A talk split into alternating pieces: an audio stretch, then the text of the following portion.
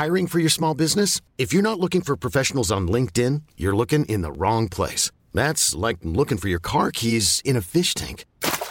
LinkedIn helps you hire professionals you can't find anywhere else, even those who aren't actively searching for a new job but might be open to the perfect role. In a given month, over 70% of LinkedIn users don't even visit other leading job sites. So start looking in the right place. With LinkedIn, you can hire professionals like a professional. Post your free job on linkedin.com slash achieve today.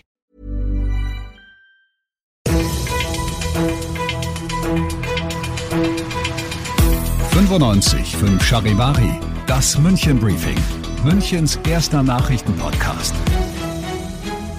Mit Christoph Kreis und diesen Themen. Neues zum Tod einer alten Dame in Obermenzing. Es war wohl Mord aus Habgier und Neues zum Münchner Missbrauchsgutachten. Benedikt XVI. hat gelogen. Schön, dass du bei dieser neuen Ausgabe wieder reinhörst. Ich erzähle dir in diesem Nachrichtenpodcast ja jeden Tag innerhalb von fünf Minuten alles, was du in München heute mitgekriegt haben solltest. Das gibt's dann jederzeit und überall, wo es Podcasts gibt und immer um 17 und 18 Uhr im Radio. Er 33, Lackierer, Sie 72, wohlhabende Witwe. Sie lernen sich 2020 in einer Autowerkstatt kennen, in der er arbeitet. Sie pflegen anfangs ein freundschaftliches, gegen Ende fast ein Mutter-Sohn-Verhältnis. Vorletzte Woche, am 10.01. genau gesagt, findet die Münchner Polizei die Leiche der alten Dame in ihrer Villa in Obermenzing. Und nun hat der 33-Jährige die Handschellen anliegen. Er soll das schier grenzenlose Vertrauen, das sie ihm entgegengebracht hat, ausgenutzt haben, das Haus betreten und die Frau mit einem spitzen Gegenstand, aber auch mit den Händen um ihren Hals umgebracht haben und das Ganze aus niederen Motiven, wie die Sprecherin der Münchner Staatsanwaltschaft Anne Leiding erklärt. Die Staatsanwaltschaft legt nach dem derzeitigen Stand der Ermittlungen dem Tatverdächtigen einen Mord zur Last.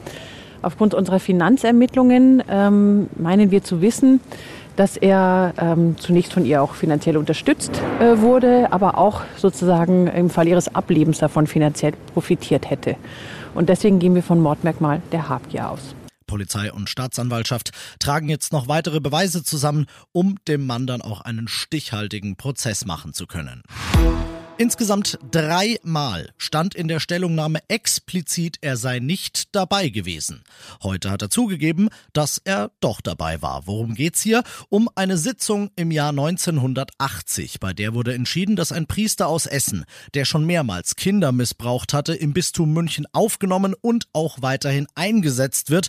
Und wen wundert's, dieser Priester hat danach wieder Kinder missbraucht. Und mittendrin in diesem Meeting, das wissen wir jetzt seit heute, der emeritierte Papst Papst Benedikt XVI., damals Münchner Erzbischof Josef Ratzinger.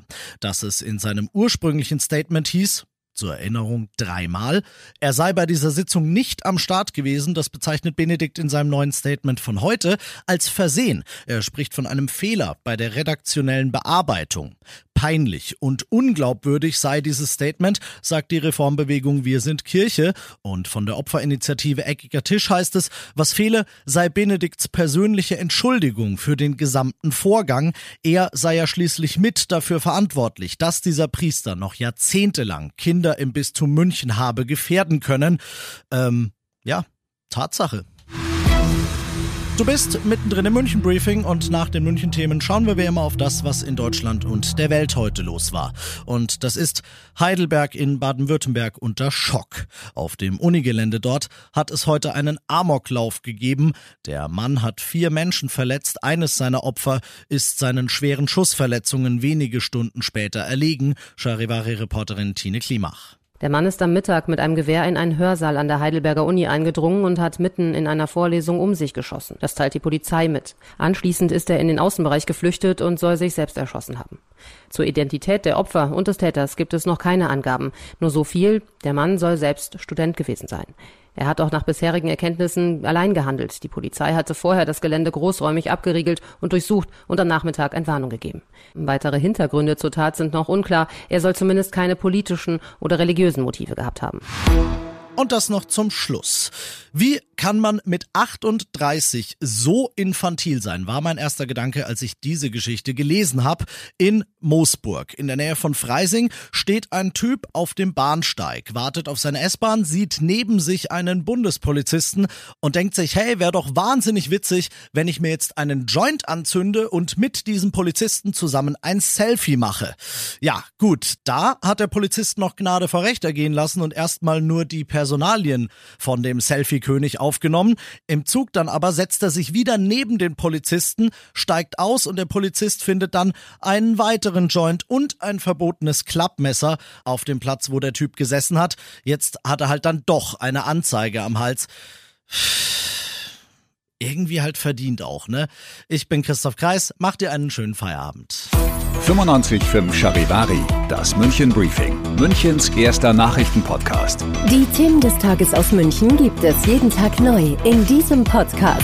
Um 17 und 18 Uhr im Radio und überall da, wo es Podcasts gibt, sowie auf charivari.de.